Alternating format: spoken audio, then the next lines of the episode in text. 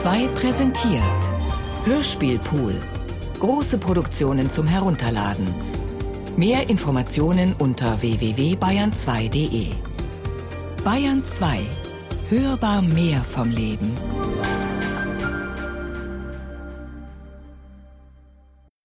Meine Tonbänder sind mein Widerstand von Thomas von Steinecker. Bitte verlass mich nicht, sagt sie.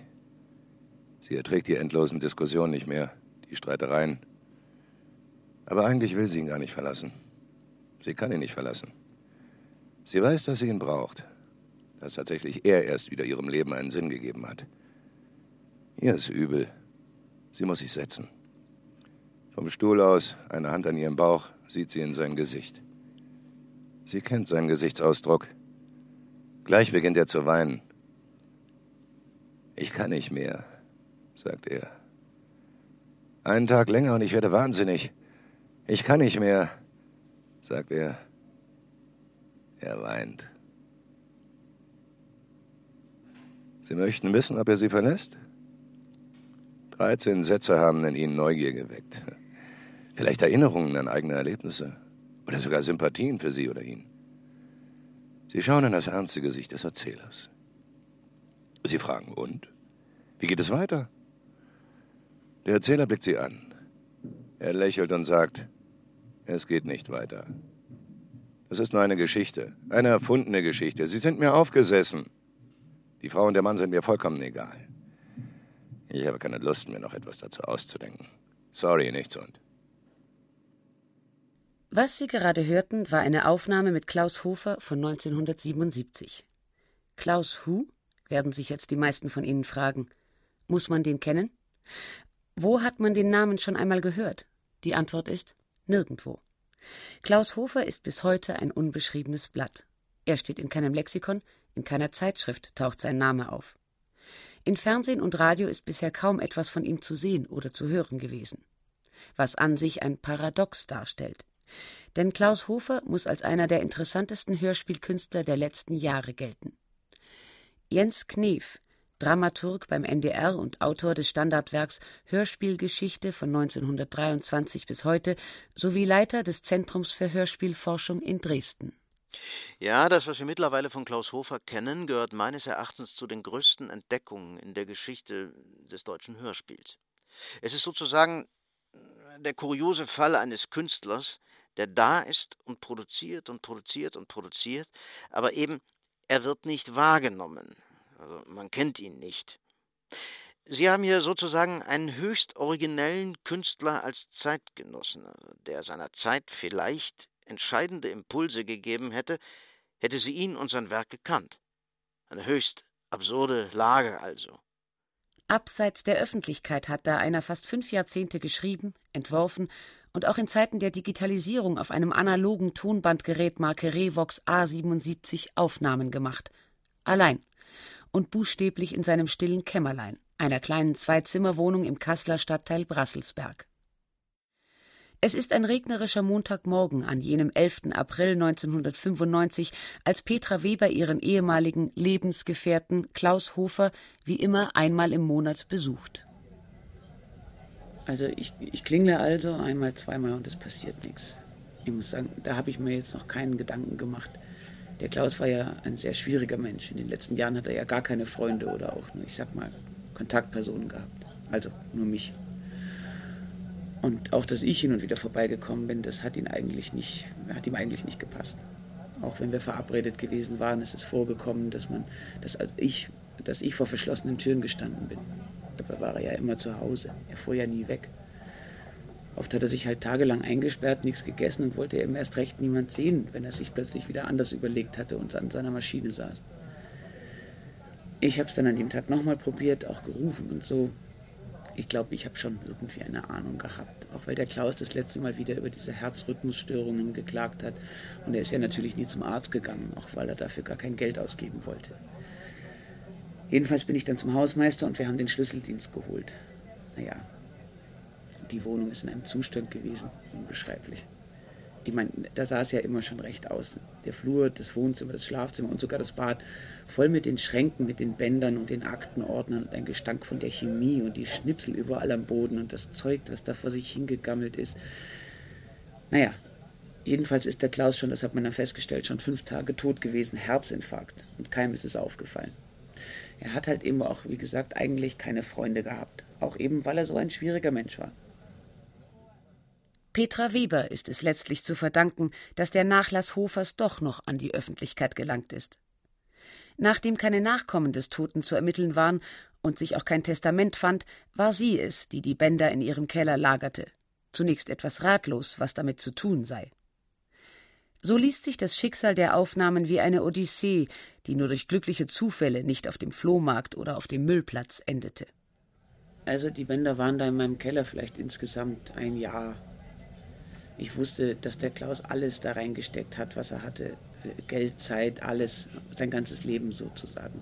Also wegwerfen kam nicht in Frage. Anhören hat er sich mich ja auch fast nie gelassen. Er hat mir immer nur hier und da Hinweise gegeben. Ich sitze wieder an was oder so. Und dann musste ich erstmal mit dem Tod fertig werden. Wir waren uns jetzt nicht mehr sehr nah am Schluss, aber in gewisser Weise schon freundschaftlich verbunden. Ja, das kann man schon sagen. Dazu kamen noch andere private Probleme, Umzug und so weiter, wo ich mich dann schon gefragt habe, wo ich gezweifelt habe, tue ich mir das wirklich an? Braucht es das, dass ich die Bänder alle mitnehme? Jedenfalls, ich habe dann nach einiger Zeit, es ist so eben ein Jahr gewesen, verschiedene Leute kontaktiert, Leute im Rundfunk, beim HR und so weiter, habe ihnen das geschildert und habe dann auch selbst angefangen, mal in die Bänder reinzuhören. Ich habe da wirklich Tag und Nacht nur zugehört, so umgehauen hat mich das. Naja, und dann hat es wieder letzten Endes zwei Jahre gedauert. Einem Herrn vom HR habe ich eine Auswahl zusammengestellt. Der wiederum hat es dem Herrn Knef zur Begutachtung gegeben. Und jetzt sichten wir also dieses Material zu dritt. Und man kommt wirklich nicht aus dem Staunen raus, was dieser Mensch für eine Akribie da verwendet hat und mit was für einer Besessenheit, der fast sein ganzes Leben diesen Bändern gewidmet hat. Wie kommt es, dass ein Mensch fünf Jahrzehnte lang fast vollkommen zurückgezogen, höchst diszipliniert, unter Unterordnung seines gesamten Lebens an etwas arbeitet, das zwar dem Medium nach als Hörspiel sich an eine Öffentlichkeit richtet, das der Produzent aber am Ende nur für sich selbst bestimmt, als den einzigen Hörer. Die bloßen Daten von Klaus Hofers Leben geben kaum darüber Auskunft. Geboren 1942 in Eckstedt, einem Dorf bei Regensburg. Der Vater ist Arzt, die Mutter Hausfrau, eine gut bürgerliche Familie also. Nach dem Krieg Gymnasiumsbesuch in Regensburg, Wehrdienst, in den 60ern Umzug nach München, um Medizin zu studieren, auf Wunsch des Vaters. Dann Abbruch des Studiums, Gelegenheitsjobs, kurzzeitiges Engagement beim Hessischen Rundfunk, der einzige Höhepunkt eines an äußeren Höhepunkten armen Lebenslaufes. Keine Ehe, keine Kinder, fast keine Freunde, 1995 vereinsamt und verwahrlost gestorben. Todesursache Herzinfarkt, vermutlich auch ausgelöst durch übermäßigen Konsum von Schlaf- und Aufputschmitteln. So sind es die Tonbänder Hofers, die die einzige Quelle darstellen, um nähere Informationen und somit Aufschluss über sein Leben zu erhalten. Finden sich doch im Nachlass neben Hörspielen auch Aufnahmen rein dokumentarischer Natur, die manchmal einem Tagebuch ähneln. Dieses Tontagebuch setzt nach dem bisherigen Stand der Sichtung des Materials schon sehr früh ein. In der Jugend Hofers. Nach einem Weihnachtsfest, zu dem, wie anzunehmen ist, der technikbegeisterte Vater das teure Gerät geschenkt bekam und der Junge das damals brandneue Modell Grundig TK auch ab und zu benutzen durfte. Und zu Silvester haben wir dann Ente gegessen. Die ist den ganzen Tag in so einem Topf gelegen. Und dann war da so eine Blutsuppe drin. Und was noch? Hallo? test, test. Zwei, drei, vier, zwei, drei, vier, chan, chan, chan, chan, chan, zwei, drei, vier, chan, chan, Ah! Soll ich etwas sagen? Band läuft. Na komm, jetzt mach das mal aus, dieses, dieses Ding. Dafür habe ich das nicht gekauft, dass du uns jetzt damit immer auf den Geist gehst. Eigentlich habe ich überhaupt keine Lust, mit den anderen dahin zu gehen. Aber Papa hat mal wieder seinen Kopf durchgesetzt. Das ist so. Mann, das ist so ungerecht. dass der immer wieder versucht, dass das immer wieder gegen mich geht. Das früheste Tonband aus Hofers Nachlass, wie fast alle seine Bänder, unbeschriftet. Hofers Faszination für das Grundig TK dürfte nicht nur daher gerührt haben, hier ein teures Spielzeug vor sich zu haben. Beim Anhören der Aufnahmen entsteht der Eindruck eines Jungen, der einsam ist.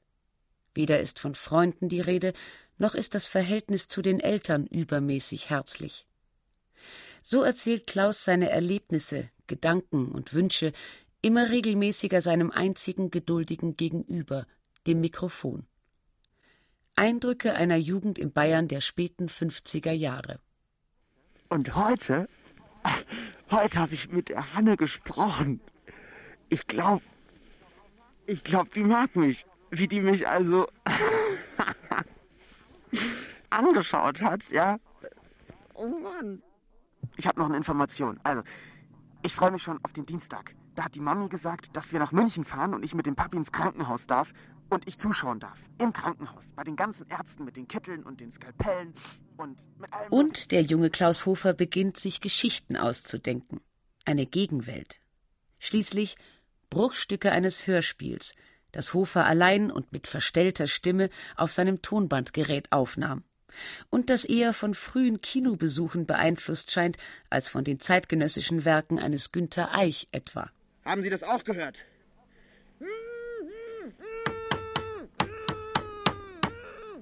Ja, ja, da hat doch jemand geklopft.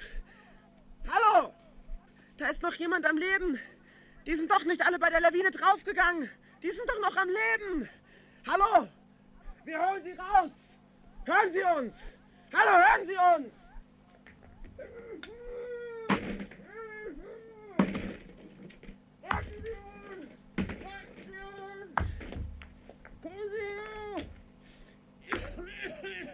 Oh Gott! Mein Grün! Es ist das München der Studentenbewegung, der Demonstrationen und hitzigen politischen Diskussionen, in das Klaus Hofer zum Medizinstudium Ende der 60er Jahre zieht.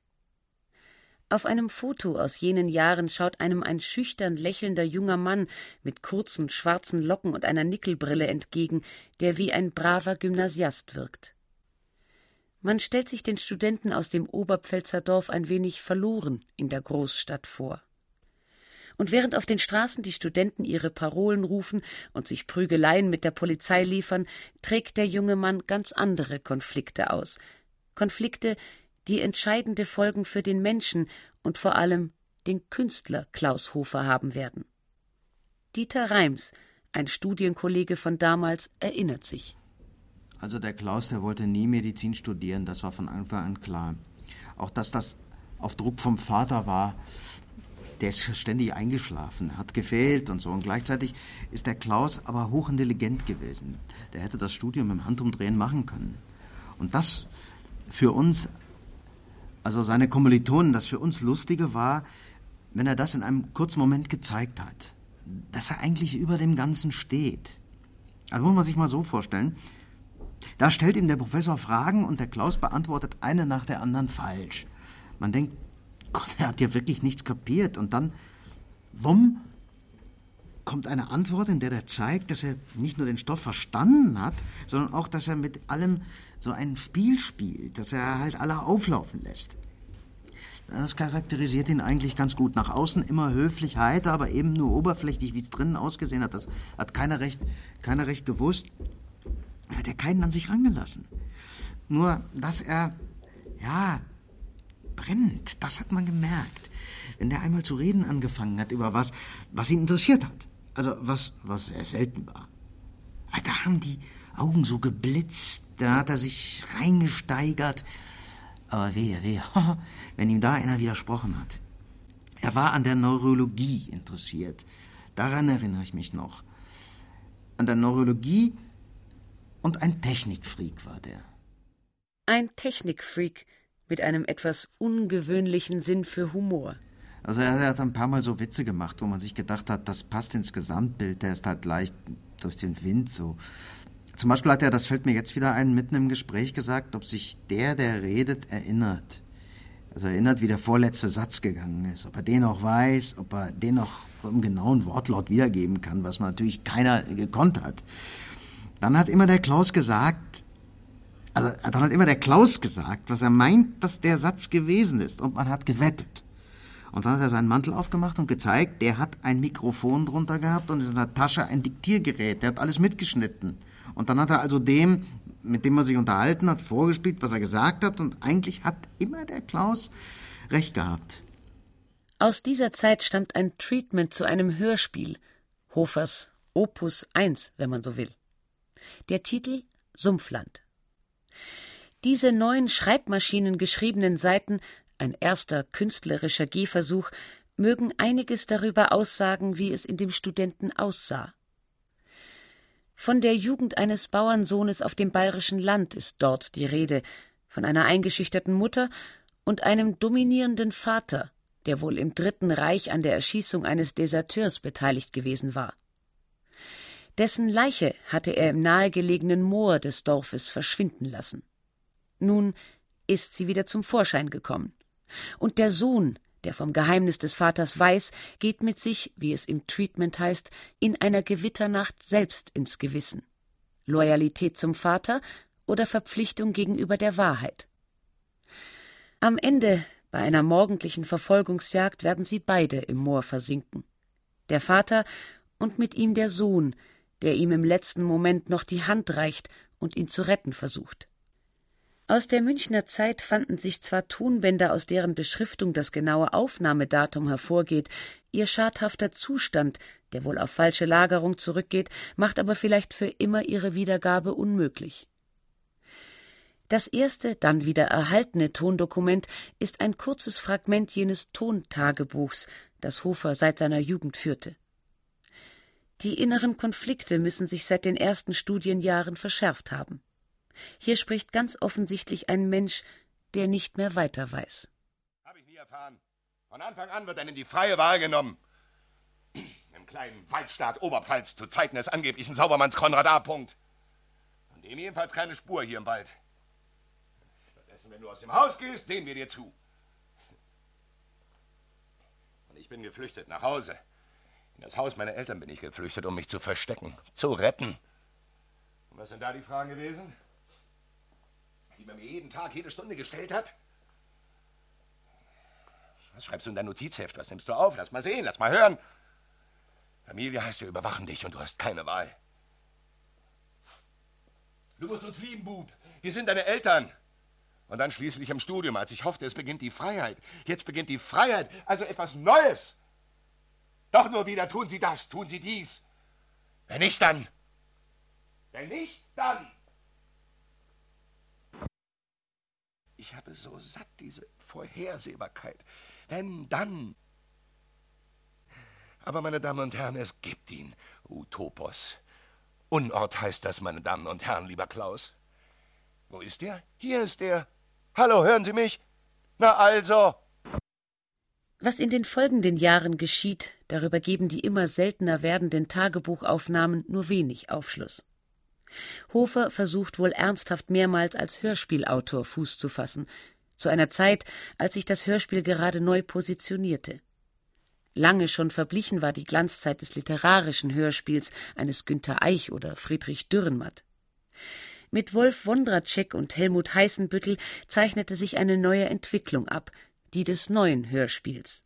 Und dessen Devise lautete Weg vom Erzählerischen hin zum Experimentellen, zur offenen Form.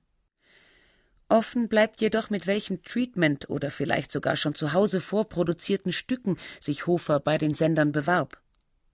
Lediglich eine Absage von Hermann von Trojan, einem der damaligen Dramaturgen beim BR, gibt eine Ahnung davon.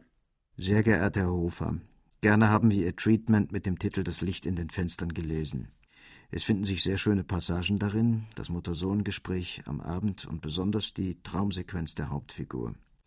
Vielleicht wollen Sie das Stück überarbeiten, dessen Gesamtkonzeption ich noch nicht ganz überzeugend finde und dessen Anforderungen unsere Mittel übersteigen. Reduzieren Sie doch das Personal und versuchen Sie die einzelnen Handlungselemente zu verbinden. Auch bei dem in Ihrem Anschreiben zitierten Heißenbüttel gibt es ein verbindendes Gesamtkonzept. In dieser jetzigen Form kommt mir ihr Stück zu unentschlossen vor. Hofers Reaktion in seinem Tagebuch hört sich dann so an. Gar nichts hat dieser, gar nichts hat dieser von Trojan verstanden. Von wegen Förderer der Kunst. Ästhetischer Erpresser, das bist du. Mein Gott. Was denn, was denn bitte für ein Gesamtkonzept? Idiot. Ist doch immer dieselbe Mafia überall. Wollte ich einpressen in ihre Gedankenkuchenform. Sollen Sie doch mal senden? Sollen Sie doch mal senden? Und die Hörer selbst entscheiden lassen. Es ist eine Bevormundung oder was? Sind Sie ein Volksempfänger oder was? Diese Reaktion ist für Hofers allgemeinen Zustand der Hoffnungslosigkeit und latenten Aggression gegenüber einer Welt symptomatisch, die von ihm als sinnlos, ja feindlich empfunden wird und die ihn 1976 nach Kassel ziehen lässt. Weil ihm dort niemand hinterher schauen kann, wie er sagt. Vor allem aber wohl, weil er nach dem Tod seiner Großeltern in deren Wohnung im Stadtteil Brasselsberg umsonst wohnen kann. Die verhaltenspsychologischen Schriften eines Leo Grünthal und Lehrbücher zur Pädagogik bilden nun seine Hauptlektüre. Und im Kopf? Salat. Kopfsalat. Neuronenschaltung. Geschlossener Schaltkreis, rechten Arm heben, offener Schaltkreis, linken Arm senken, alle Schaltkreise Erektion. Hormonausschüttung Liebe. So funktionieren wir. So gehen wir durch die Welt. Ich gehe zum Fenster in meiner kleinen, vergammelten, verstunkenen Wohnung in Kassel-Brasselsberg und schaue runter auf die Welt. Was sehe ich? Schaltkreis Menschen mit Schaltkreisgefühlen. Kasseler Rippchen, Ahlewürste, Speckkuchen, die hessisch sprechen. Die größte Perversion der deutschen Sprache. Ich höre sie an und ich schaue sie an, weil ich mich dazu entscheide. Und meine Schulgröße schalten auf Ekel. Ich bin der Bandmann. Ich bin der Bandmann. Zugleich kommt auf den Bändern eine Liebe zum Leben und Begeisterung über die Kleinigkeiten des Alltags zum Ausdruck. Jetzt die gute alte blaue Fulda. Und jetzt Kuhglocken. Und jetzt ein Grashüpfer. Oh, hört man nicht. Sag ich mal. Hüpf, hüpf, hüpf, Und jetzt Kühe. Hautnah. Hautnah Kühe. Jetzt Achtung. Machen Sie mal Mu, Frau Kuh. Machen Sie mal Mu, Frau Kuh. Mu. Mu. ja, ich sag's ja. Meine Wiese. Meine Wiese. Dass Hofer dabei sehr wohl verstand, klar zu konstruieren und auf Kritik zu hören, zeigen die zahllosen, wahrscheinlich nie ausgearbeiteten Notizen und Exposébruchstücke, alle sorgfältig abgeheftet in Ordnern. Interessant hierbei ist, dass Hofer stets eine ähnliche Methode bei der Entwicklung von Stoffen anwendete. Den Kern bildet zumeist eine Episode aus dem Tagebuch, die sozusagen zu wuchern beginnt und nach und nach gleitend zu einem fiktiven Stück wird. So in dem folgenden Eintrag, in dem Hofer plötzlich in die Rolle eines im Schneesturm gefangenen Flüchtlings rutscht.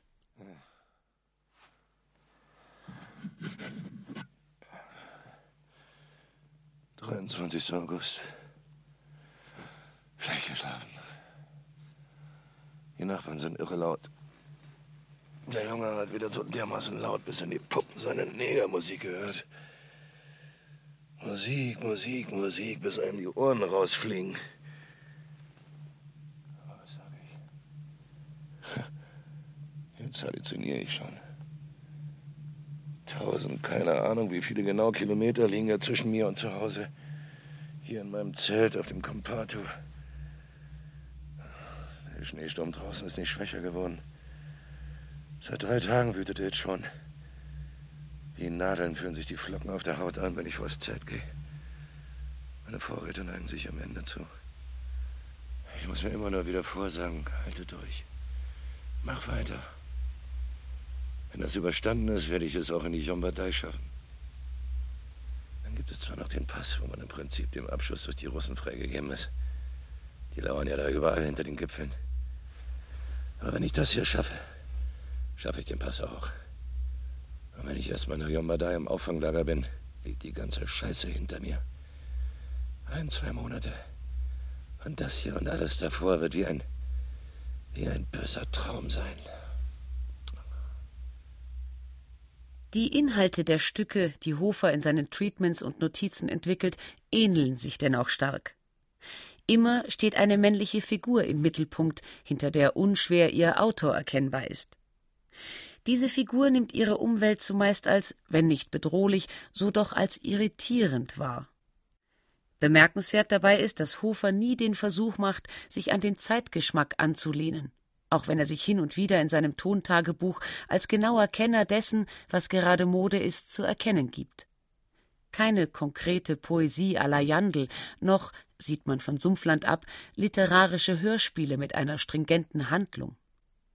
Eher ist von einer freien Improvisation zu sprechen, die zwar vielversprechenden künstlerischen Rohstoff und ein intimes Porträt ihres Autors liefert, nicht jedoch die Voraussetzungen für sendbare Hörspiele.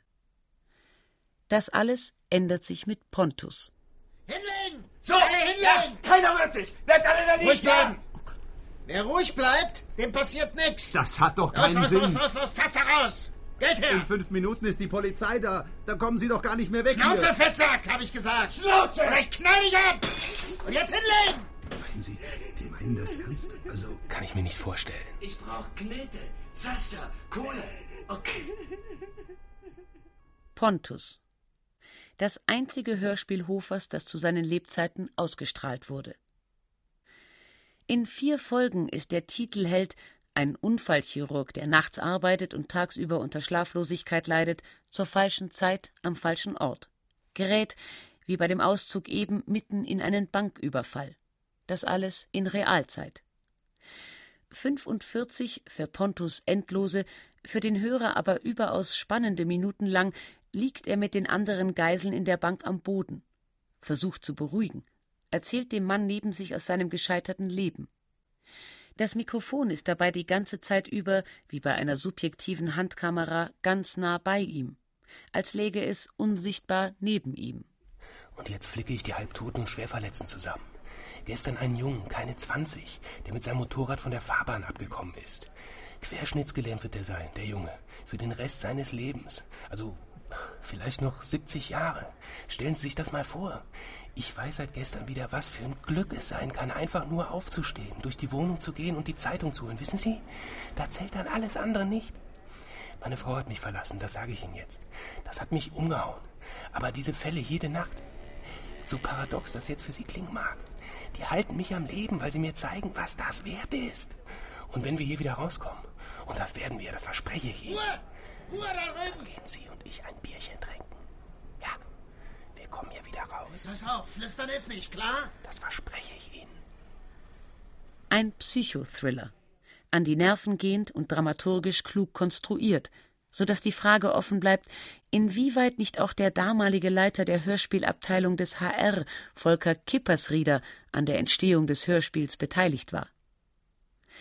Die Pilotfolge war wohl erfolgreich genug, um in Serie zu gehen. In den drei weiteren Folgen, immer wie ohne Schnitt, scheinbar in Echtzeit aufgenommen, erleben wir Pontus am Bahnhof, wo sich, als er auf dem Nachhauseweg von seiner Schicht vorbeigeht, ein Unglück ereignet. Ein Zug entgleist und rast in die Menge. Pontus leistet erste Hilfe. Die beiden letzten Folgen schließlich zeigen Pontus bei der Arbeit als Unfallchirurg. Ein neuer Plot beginnt sich hier zu entfalten. Im Krankenhaus geht das Gerücht um ein Führungswechsel stehe bevor. Unter den Ärzten bilden sich Gruppen, die gegeneinander intrigieren. Akten werden gefälscht, Patienten verschwinden. Die letzte Folge ist nahezu ein einziger Monolog Pontus, dem zunehmend die Ereignisse der vorausgegangenen Folge verdächtig erscheinen. Er meint, manipuliert zu werden. Die neue Führung des Krankenhauses plane durch die Inszenierung von Unglücksfällen einen Versicherungsbetrug im ganz großen Stil. Nachdem ein Mann, dem er eben ein Bein amputieren musste, von seinem OP-Tisch spurlos verschwunden ist, eilt Pontus durch die Gänge des Krankenhauses. Flashback-artig fallen ihm jetzt wieder merkwürdige Ungereimtheiten bei dem Banküberfall und dem Zugunglück ein. Und der Typ neben mir da in der Bank, was? Berner hieß der, richtig, Berner. Der hat ja gar keine Wunde gehabt, der hat noch nicht mal geblutet. Hey, legen Sie sich hin, nicht aufstehen. Ah! Der ist nur so gelegen, der hat noch gelebt, was? Ach, das ist ein Netz. Und die Schwester Hilde und der Fred, die gehörten dazu. Das ist jetzt klar. Nee, na klar. Warum ist mir das nicht vorher? Die, die Frau, Schwester Hilde, das war die Frau am Bahnhof. Oh, helfen Sie mir. Hierher, bitte. Ich, ich, ich, bin, ich bin bei Ihnen. Geben Sie mir Ihre Hand. Ich bin bei Ihnen. Ach, warum ist mir das nicht... Klar, ich darf mir jetzt nichts anmerken lassen. Da ist Fred.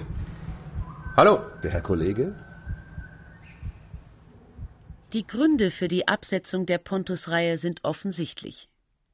War es Hofer in den ersten beiden Folgen, ob mit oder ohne fremde Hilfe, noch gelungen, so etwas wie einen dramaturgischen Bogen zu spannen, muten die folgenden Sendungen konfus an und überdies wie eine nur unwesentlich verschleierte Tonbandnabelschau ihres Autors.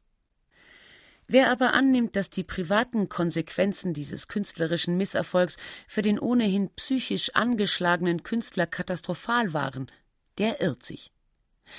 Hofer hatte bei der Produktion von Pontus eine Journalistin kennengelernt, die gelegentlich für den HR arbeitete, eben jene Petra Weber, die fast 20 Jahre später seinen Nachlass ordnen sollte.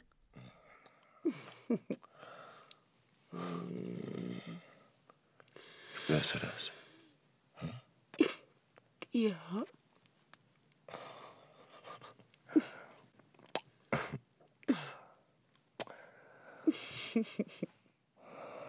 Petra, Ja. Kannst du unseren Hörern beschreiben, was gerade passiert ist? Ja. Also, verehrte Hörer. Verehrte Hörer, verehrte Hörerinnen. Herr Weber hat soeben mit Frau Weber. sorry, sorry, sorry, nochmal. Warte. Verehrte Hörer, Frau Weber hat soeben mit Herrn Hofer geschlafen. Zum ersten Mal. Äh, also für Sie war es zum ersten Mal. Ob für ihn, weiß ich jetzt nicht. Ich frage mal nach. Herr Hofer, war es für Sie denn auch das erste Mal? Herr Hofer? Hm? Herr Nee, Hofer. mal. War es für Sie auch das erste Mal? Lass das bitte, hör auf, ja? Nein, jetzt.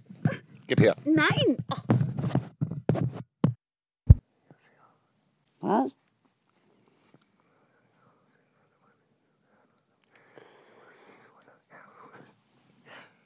Wirklich? Hm? Nee, noch was. Was?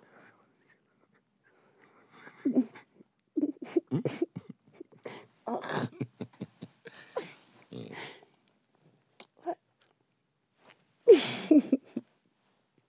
Es ist ein höchst intimes Porträt, das die Bänder Hofers von 1977 bis 82 zeichnen. Ein Porträt, das vor keinem Bereich des Privaten Halt zu machen scheint. Mitgeschnitten werden so die Höhen wie auch die Tiefen. Guck mal, das klingt aber auch interessant. Was? Suchen die jemanden beim HR? Kannst du mal gucken. Eine Redaktionsausschreibung. Das ist Oder alles das. eine Show.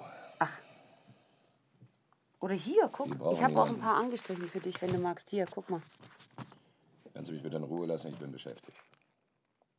Sag mal, ich reiß mir hier den Arsch auf und du, was machst du? Du suchst überhaupt nichts. Hast du dir, hast du dir einmal den Stellenmarkt angeschaut? Jetzt hör doch mal auf! Antwortest du mir mal, hast du dir einmal den Stellenmarkt angeschaut? Alles, was du machst, ist immer nur Sachen aufnehmen. Jetzt schalt das Ding mal ab. Das ist kein Spaß mehr, Klaus. Wann kann ich denn mal einmal ernst mit Halt die Schnauze! Was? Halt die Schnauze! Sag mal. Hör dich doch mal an, wie du denkst. Ist doch so typisch. Ich ist gleich Beruf, ist gleich Geld, ist gleich ich bin mehr wert als du. Fotze. Ja, Was? Fotze! Was hast du gesagt? Heißt doch wahr! Sag mal. Typisch von euch Fotzen, so zu denken.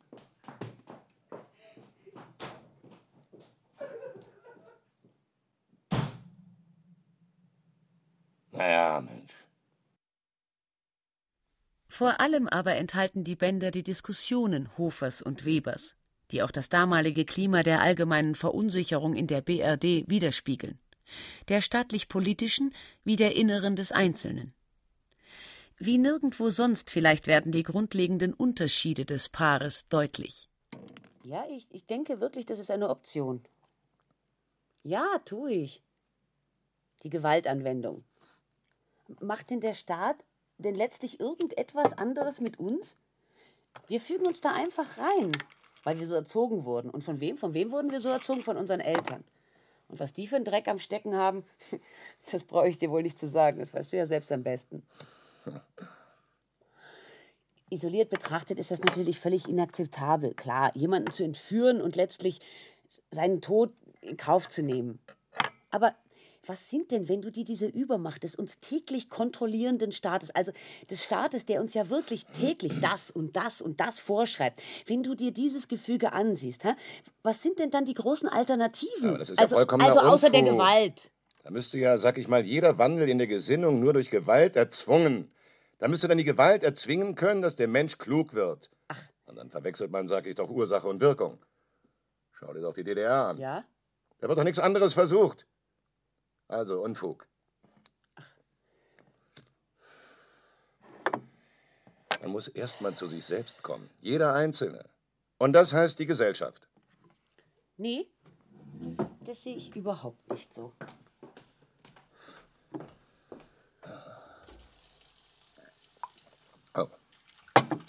Oder ich versuche es mal anders. Und ohne, dass ich mich jetzt hier hochstilisieren will. Aber wenn man beginnt, auf seine Umwelt ganz genau zu achten, zu hören, und das heißt, nee, also wacher werden, dann fängt doch schon der Widerstand an. So. Und wenn ich das hier alles aufnehme, dokumentiere, möchte Ja. ich sagen, dann gibt es sicher Leute, die sagen, der spinnt. Was macht der da?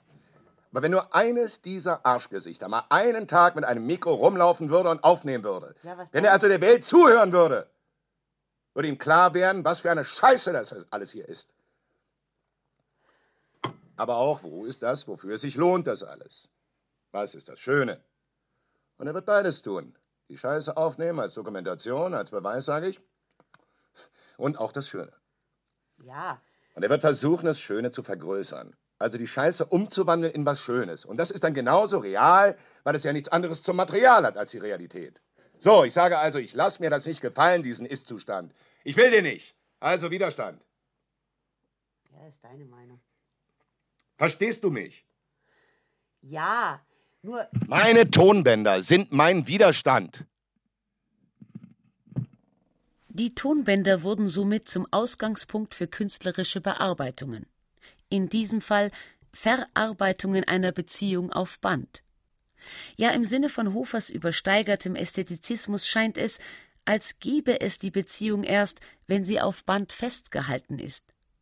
Mehr noch, als finde sie ausschließlich für das Band statt, als müssten alle Facetten dessen, was in einer Beziehung möglich ist, auch für die Archivierung auf Band, ein Klanglexikon der Gefühle, wie er es nennt, gelebt werden. Liebe.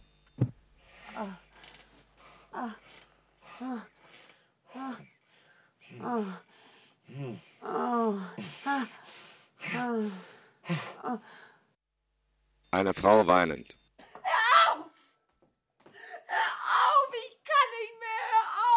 Eine Frau lachend.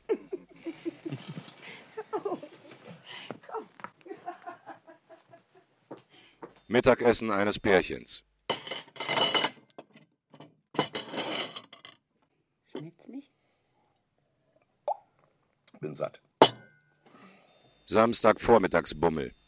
Auslagen ansehen. Das kapitalistische System bedienen. Guck mal hier, das, das ist doch ganz schön, das mit den Streifen so, oder? Oder? Nee, überhaupt nicht. Nein, ich meine doch nicht das Rote, ich meine das Blaue da drüben. Nee, überhaupt nicht. Komm, gehen wir weiter. Blau steht. Bitte. Ohrfeige.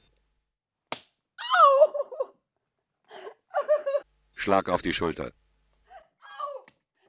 Glück. Uga. Bist du jetzt ein Affe oder ein Indianer? Wirklich? Uga, Uga, Aha, Ein Menschenaffe. Selbstmordversuch eines Mannes.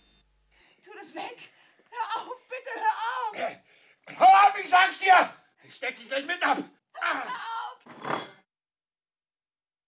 Der, der da scheinbar so kalt mit sadistischem Vergnügen kommentiert, kann jedoch zugleich höchst humorvoll und poetisch liebevoll sein. Kleines Tongedicht Ich Du. Der Spatz.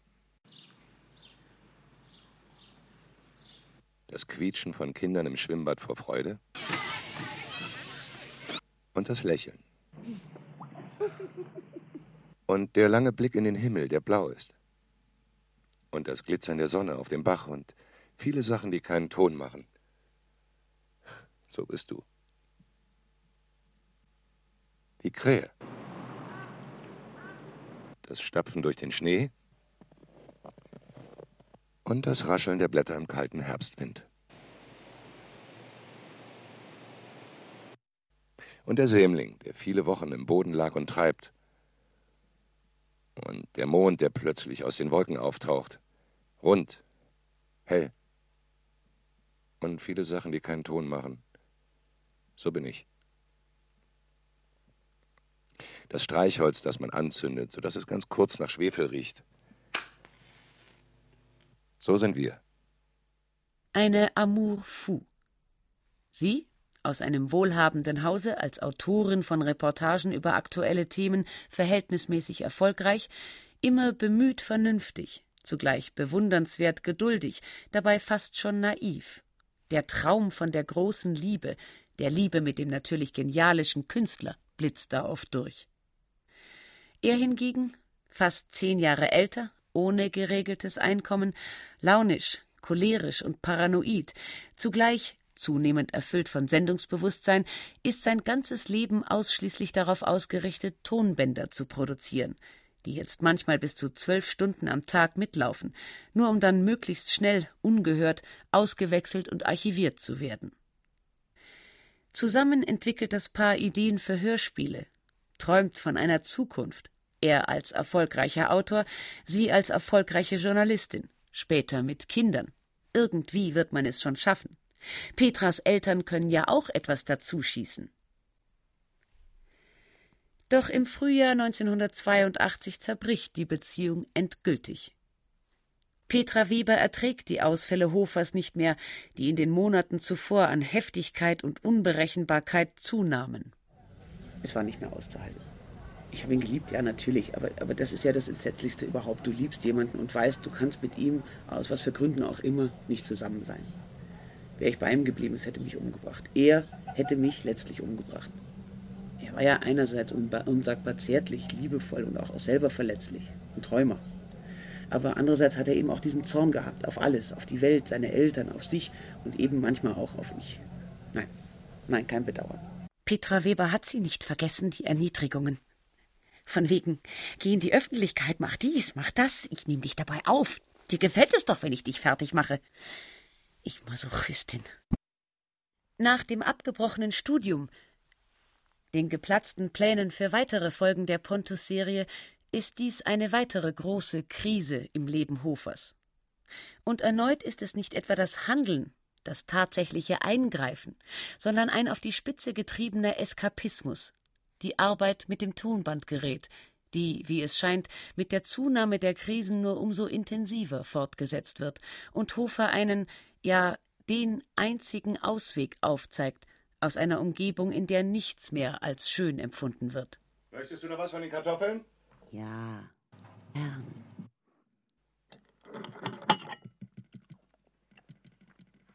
Hm, was ist denn das für ein Rezept? Das ist ja echt lecker. Also, ich habe das von meiner Mutter. Das ist ein altes norddeutsches Rezept. Liegt aber auch an dem Fleisch. Das habe ich extra unten beim Wert gekauft. Ja, das Rezept. Ist das auch nichts anderes als Schmorbraten. Die ganz alltägliche Unterhaltung eines Paares, oberflächlich betrachtet. Dieser Dialog hat freilich nie stattgefunden. Klaus Hofer hat seine Stimme aufgenommen und dann die Petra Webers aus den vielen Stunden Material, das sich in den gemeinsamen Jahren ansammelte, zusammengeschnitten. Seine Beziehung führte er so mehrere Jahre weiter. Auf Band. Zusammen mit Petra Weber fuhr er nach Rom, besichtigte Pompeji, ließ sich von ihrer Arbeit erzählen, stritt mit ihr und versöhnte sich wieder mit ihr. So wie hier, bei einem Ausflug nach Venedig. Naja, die Frage ist doch, was mache ich mit meinem Leben? Welches Leben lebe ich? Ich glaube ja, es ist so. Du bist Kloputzer, weil du verloren hast. Scheiße, ja. Buchstäblich. Und jetzt, du bist Kloputzer, weil du dich entschlossen hast, für eine Weile Kloputzer zu sein. So, Kloputzer aus freien Stücken. Und das nenne ich jetzt Lebenskunst. Ich mache nichts anderes. Ich entkomme dem Ganzen, indem ich mir mein eigenes Leben wähle. Achtung, wähle, ja? Ich glaube nicht, dass das richtig ist. Ich meine, was nützt es dir denn, wenn du sagen kannst, ich habe es so gewollt? Am Ende hast du doch in diesem Fall denselben Drecksjob gemacht. Hey, guck mal, das Licht da drüben. Ist gerade voll schön. San Giorgio Maggiore. Die Arbeit an diesen Selbstgesprächen zu zweit, wie Hofer seine Collagen nennt, führen 1986 zu einer Entdeckung, die sein Leben nachhaltig erschüttern wird. Mittlerweile hält er sich mit ungeliebten Gelegenheitsarbeiten über Wasser als Pförtner, Sachbearbeiter, Kurier oder Kellner. Die Erbschaft, die er kurz nach der Ausstrahlung der letzten Pontus-Folge nach dem Tod seiner Mutter erhielt, der Vater war bereits zwei Jahre zuvor gestorben, ist fast aufgebraucht. Auch wenn Hofer weiterhin seine beiden inzwischen schon veralteten Geräte des Typs Revox A77 benutzt und dazu übergeht, aufgrund seines massiven Materialbedarfs nur noch gebrauchte Tonbänder zu kaufen. Mit Tabletten hält er sich wach, so dass er manchmal bis zu 24 Stunden am Stück arbeiten kann. Aktuelle Entwicklungen des Hörspiels verfolgt er, wie noch in den 60ern oder 70ern, nicht mehr. Die Dokumenta oder etwa Josef Beuys, vielleicht ein entfernter Verwandter im Geiste, der in Kassel in den 80ern 7000 Eichen pflanzt, finden bei Hofer kaum Erwähnung. Stattdessen beschäftigt ihn, sein Tontagebuch belegt es, die Lektüre des damals wie heute kaum bekannten Klaus-Dieter Rödel, eines 1957 gestorbenen Neurologen, den Hofer wohl noch von seinem Studium in München kannte. In seinem Nachlass fand sich Rödels zweibändiges Hauptwerk von 1937, Die Nachrichten des Gehirns. Und es ist nicht schwer, sich vorzustellen, wie Hofer die in seinen Exemplaren energisch angestrichenen Passagen beeindruckt haben müssen, ja, wie Rödel ihm buchstäblich aus der Seele spricht. Überall in der Natur nehmen wir das wahr, was wir in den vorausgegangenen Seiten den Plan des Lebens nannten. Die Blüte lockt die Biene, die Biene bestäubt, aus der Blüte wächst die Frucht und so fort. Das Weltenspiel, es läuft hier nach einem seinen Protagonisten unbewussten, da inneren und in Fleisch und Blut übergegangenen Programm ab, von den Griechen Emergenz geheißen. Nur der Mensch, so scheint es, hat keinen Platz darin, worauf sich, so zeigten wir es, seine stete ihm eigene Suche nach einem Sinn, ja die gesamte Philosophie gründete. Was aber, so fragen wir an dieser Stelle, wenn wir in der Lage wären, unsere Taten, unsere Gespräche, unsere Gedanken aufzuzeichnen, zuverlässig aufzuzeichnen, nicht geschönt wie in den autobiografischen Werken der Dichter, sondern mittels moderner Bild- und Tongeräte beispielsweise. Eine genaue statistische Analyse der Muster, so unsere These am Schluss, würde uns auf das stoßen lassen, was uns unser Leben lang umtrieb, ohne dass wir es wussten, unsere tiefsten Bedürfnisse, Wünsche und Gefühle. Gesagtes und Getanes würden sich herausschälen als der Kern unseres Daseins. So wie die Beobachtung der Blüten und der Bienen uns ihre Funktion in der Natur offenbarte, sehen und hörten wir uns selbst und begriffen vielleicht die Nachrichten, deren Entschlüsselung nur der Genauigkeit und Geduld bedurfte, da sie doch immerfort existierten, von unserem Gehirn an uns selbst gesandt. So der Schluss des zweiten Bandes von Rödels Hauptwerk, der für Hofer wie eine Aufforderung geklungen haben muss. Denn Rödel selbst bleibt ja die Probe aufs Exempel schuldig. Vielmehr beschränkt er sich auf Ausführungen über die Ansätze zu seiner These in der Philosophiegeschichte und die anatomischen Voraussetzungen für die Entstehung von Bewusstsein im menschlichen und tierischen Gehirn. Bis zu seinem Tod wird sich Hofer von nun an einem einzigen Projekt widmen, seinem Opus Magnum, wenn man so will von dem er zum ersten Mal in einem Eintrag in sein Tontagebuch am 12. Juni 1986 spricht. Rödel hat mir vor allem eins klargemacht. Dass ich wahrscheinlich zum ersten Mal überhaupt in der Geschichte dieser beschissenen Menschheit, die es in Russland soeben beinahe geschafft hat, sich selbst, und was noch schlimmer wäre, den Planeten in die Luft zu jagen, auf jeden Fall aber nachhaltig zu verseuchen, Dass ich also der erste Mensch überhaupt bin, der durch seine Beharrlichkeit und Sorgfalt in der Lage ist, in die eigenen seelischen Tiefen herabzusteigen nach dem verborgenen Sinn zu suchen. Ich werde mir ab jetzt das Hörspiel meines Ichs anhören. Und am Ende eine Antwort auf die Frage kriegen, die man mir in der Schule immer gestellt hat, wo ich immer mit den Schultern gezuckt habe. Was wollte uns der Autor damit sagen? Inwieweit allerdings dieses Vorhaben von Erfolg gekrönt war, wird immer offen bleiben. Viele Aufnahmen sind nicht abspielbar, da sich die gebrauchten Bänder, die Hofer wohl auf Flohmärkten kaufte, schon damals in einem schlechten Zustand befanden. Manches ist der nachlässigen Lagerung zum Opfer gefallen, denn obwohl Hofer ja Ordnung machen wollte, steckte er die Bänder, die er nicht mehr benötigte, einfach in einen mit M beschrifteten Umzugskarton. Die wenigen von ihm als Musterbänder bezeichneten Aufnahmen jedoch legen ein eindrückliches Zeugnis davon ab, wie akribisch Hofer vorgegangen sein muss, auch wenn sich dies nur vage rekonstruieren lässt. Zunächst hörte er wohl Band für Band seines Archivs ab und begann die Häufigkeit einzelner Wörter, später Sätze zu zählen, um einen Überblick zu gewinnen. Und da er laut seinem Tontagebuch glaubte, dass auch die Intonation bedeutungsentscheidend sei, kopierte er die jeweiligen Bänder, zerschnitt sie und klebte dann jene Wörter hintereinander, die er am öftesten in seinem Leben geäußert hatte beginnend in seiner Jugend in den Fünfzigern. So ergeben sich monotone Litaneien, in denen Jahrzehnte auf wenige Minuten zusammenschmelzen. Und, und, und. Und dann. Und, und? Hier und da. Hier und da. Hier und da. Hier und manchmal, manchmal, manchmal, manchmal, manchmal, manchmal. Teilweise, teilweise, teilweise. Mit gewisser. Genugtuung Nein. stellt Hofer Nein. fest, Nein. dass er öfter Nein, als Ja gesagt hat. Nein, nein, nein. Nein. Aber, aber, aber. Auch daraus, Aber- dass er bisher insgesamt über acht Aber- Minuten das Wort aber- aber verwendete, schließt er, freilich eher ironisch als ernsthaft, dass ihn letztlich eben doch, wie er es nennt, der Einspruch beschäftigt. Ein Befund, dem er auf seinem Tontagebuch selber applaudiert, im wahrsten Sinne des Wortes. Sein mehrfach einzeln aufgenommenes Klatschen kopiert er übereinander, so dass am Ende der Eindruck eines vielköpfigen Publikums entsteht.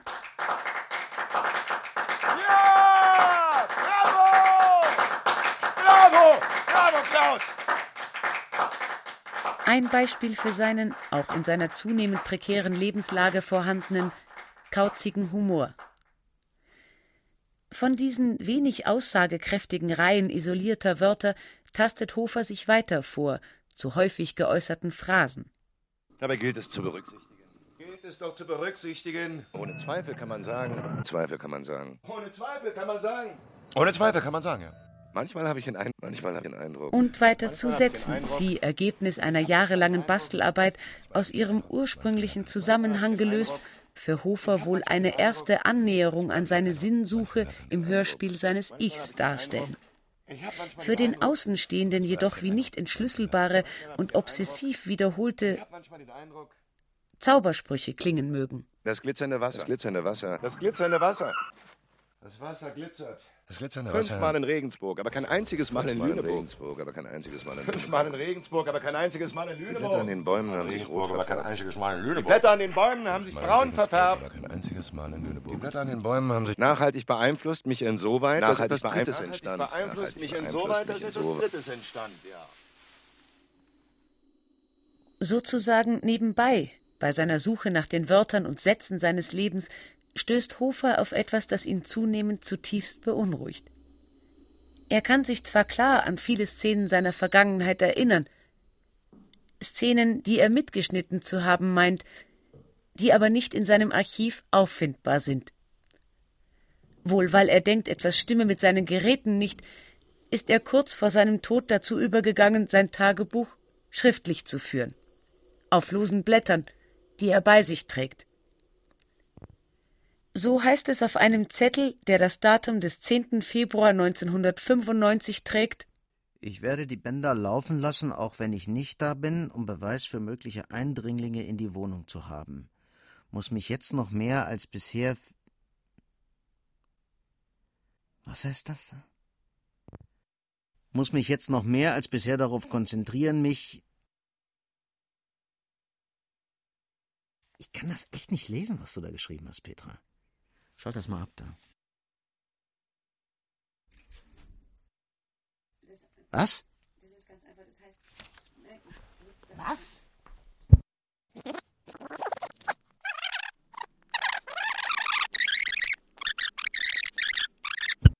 Was einmal mit Hofers Nachlass geschehen, Hofers Nachlass geschehen soll, ist ohne zu zögern. Dieser Urlaub auf Sizilien war es, der Hofer schließlich zu seiner, wie er es nannte, Tondichtung Die Insel anregte und für die er ausschließlich die im Urlaub aufgenommenen Geräusche verwendete. Hey, jetzt hör mal auf, Petra, ja? Ich setze mich hier den ganzen Tag hin, sprech dir dein Zeug ein, opfer mein fucking Wochenende für dich, ja? Und dann muss ich mir sowas von dir nicht sagen lassen. Nee, Petra, ich mach das nicht. Nein, für mich ist heute Schluss, Feierabend. Du kannst deine Vergangenheit auch anders verarbeiten. Die blaue Aktentasche.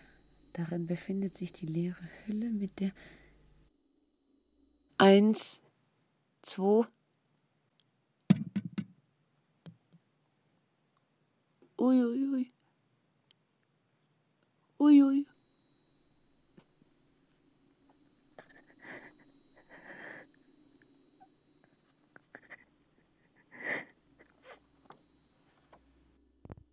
Bitte bleib halt. Ich kann Nee, ich hau ab. Mir reicht das jetzt. Aus. Es ist nur. Nach der Katagol nach der Katalogisierung der einzelnen ein Schreibtisch, eine tote Topfpflanze Ficus, sieben Ikea-Regale, Marke Billy, eine Matratze ohne Lattenrost oder Gestell, zwei. Eine Topfpflanze, sieben Ikea-Regale, Marke Billy, eine Matratze ohne Lattenrost oder Gestell, zwei Tonbandgeräte Marke Revox A77, auf dem Nachttisch Mark Twains Bummel oder Gestell, zwei Tonbandgeräte Marke Revox A77, auf dem Nachttisch Mark Twains Bummel durch Europa. Die Nachttischlampe brannte noch. Brannte noch.